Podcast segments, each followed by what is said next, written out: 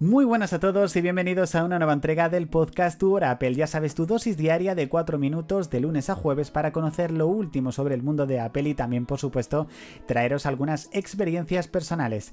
Estamos en este segundo episodio de la tercera temporada, programa número 86 de este martes 5 de septiembre. De nuevo, muchísimas gracias por el apoyo que continuáis dándole a este podcast. Ya sabes que para no perderte los próximos programas te puedes suscribir desde la plataforma en la cual lo estés escuchando y activar las notificaciones para que en el momento en el que lo subamos, por supuesto, pues te enteres. Además, por supuesto, también te avisamos a través de Twitter y a través de nuestro canal de Telegram.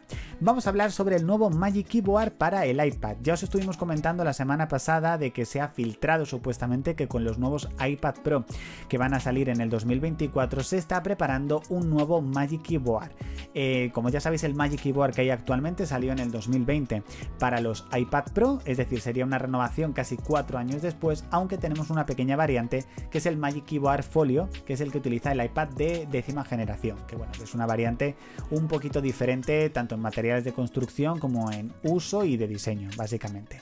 Bueno, pues parece que tenemos nuevos detalles sobre el nuevo Magic Keyboard. En este caso sería lo más parecido a la experiencia de un portátil que vamos a tener, es decir, que al ponérselo prácticamente estaríamos sintiendo que estamos ante un portátil más que con un iPad de lo que hemos visto anteriormente. En este caso los materiales de construcción cambiarían, estaríamos hablando de aluminio por lo que verdaderamente la base sí que la sentiríamos como si fuese verdaderamente un Mac, y el trackpad aumentaría muchísimo más su tamaño, por lo que habría un rediseño completo de este accesorio. La verdad que tengo muchísimo hype por verlo, no porque me lo vaya a comprar ni mucho menos, porque yo ya tuve el Magic Keyboard para el iPad Pro de 12,9 pulgadas y sí que es verdad que a la hora de transportarlo pues era un poquito pesado y demás, la experiencia una auténtica barbaridad.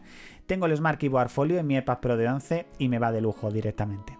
En un principio vamos con cuenta atrás, bueno, en un principio no, está asegurado, solamente quedan 7 días para el Apple Event. La verdad es que estoy con muchísimo hype, con muchísimas ganas de que esto suceda y tengo muchísimas ganas de ver qué es lo que van a presentar y por supuesto poder contároslo, porque sin duda es uno de los eventos de Apple más esperados del año junto con la World Developers Conference. En este caso, en mi día Apple quería hablaros de la carga MagSafe, porque me he pasado casi todo el verano casi sin poder utilizar la carga MagSafe por el tema de la beta de iOS 17 por el sobrecalentamiento, pero sí que es verdad que el sobrecalentamiento ha bajado muchísimo con esta beta número 8, pero muchísimo, y ya puedo cargarlo todas las noches en mi base MagSafe de mi mesilla. La verdad que estoy enamorado de la carga MagSafe desde que fue lanzada en el 2020, la verdad que lo utilizo muchísimo para los AirPods, para el iPhone, y me gustaría que se extendiera incluso aún más en algunos dispositivos y que su utilidad también cambiará porque que fuese también para muchísimas más cosas. yo creo verdaderamente que la carga MagSafe se puede utilizar para mucho más y tengo muchísimas ganas de descubrirlo.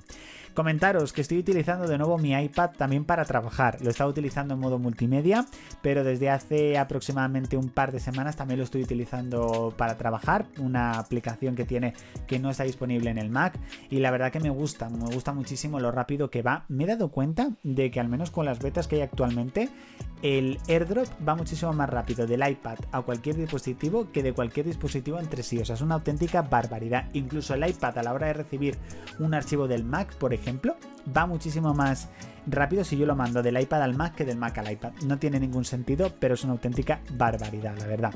Bueno chicos, hasta aquí esta entrega del podcast Tu Hora Apple, ya sabes, episodio número 2 de esta tercera temporada, programa número 86, de este martes 5 de septiembre. Muchísimas gracias por haber escuchado el podcast hasta aquí. Ya sabes que mañana tienes nueva entrega del podcast de Tu Hora Apple y que continuamos con más entretenimiento en Twitter, en blog, en podcast y también en nuestro canal de YouTube, por lo que no te vas, no te va a faltar absolutamente nada de entretenimiento. Así que nada chicos, nos leemos, nos escuchamos y nos vemos. Chao.